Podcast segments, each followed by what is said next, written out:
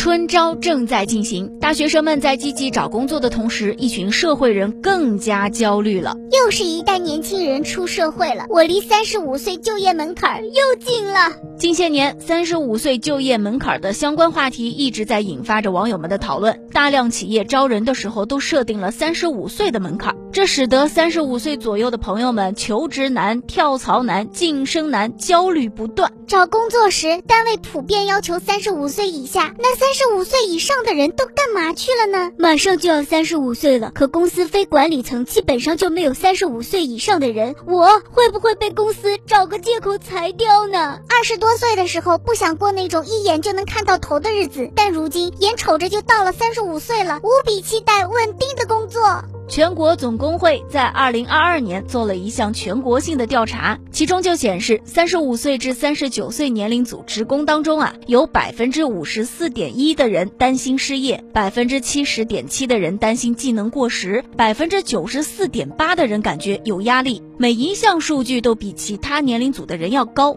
更让人焦虑的是，这种三十五岁危机竟然还提前了。最近的一段时间，有不少企业招聘人员的时候，将年龄上限划定为三十岁，不少人应聘的时候就因为超龄被拒绝，这也引发了大家对于职场危机被提前的讨论。在一片焦虑当中，还是有一点好消息传来的。今年有包括河南、天津、湖北、重庆等二十多个省份宣布，公务员报考条件当中有部分岗位的年龄限制放宽到了四十岁。不过，这些放宽政策大多是面向应届毕业硕士研究生和博士研究生的。